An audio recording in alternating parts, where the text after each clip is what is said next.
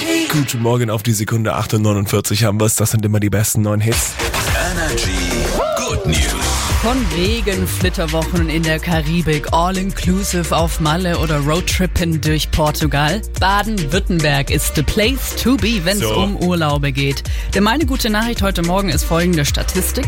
Die Zahl der touristischen Übernachtungen bei uns im Ländler hat letztes Jahr einen absoluten Höchstwert erreicht. ja. Mehr als 57 Millionen Sleepovers waren es insgesamt und damit Wow. sogar noch mal ein Zehntel mehr als vor der Pandemie.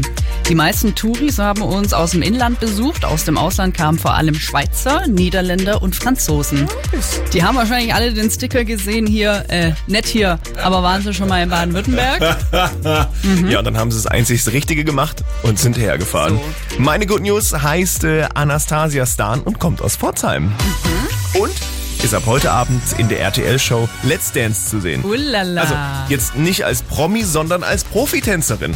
Die 26-Jährige, die beim Schwarz-Weiß-Club Pforzheim auch als Nachwuchstrainerin tätig ist, wird einem Promi das Tanzen beibringen.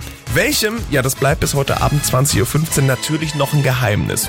Trotzdem, wir wünschen Anastasia natürlich ganz viel Erfolg und bitte holt das Ding in die Energy-Region. ne? wir drücken dir die Daumen So. und hoffen auf einen beweglichen Promi. Ja, das wäre wichtig. Das ist jetzt Purple Disco Machine mit Something on My Mind. Guten Morgen.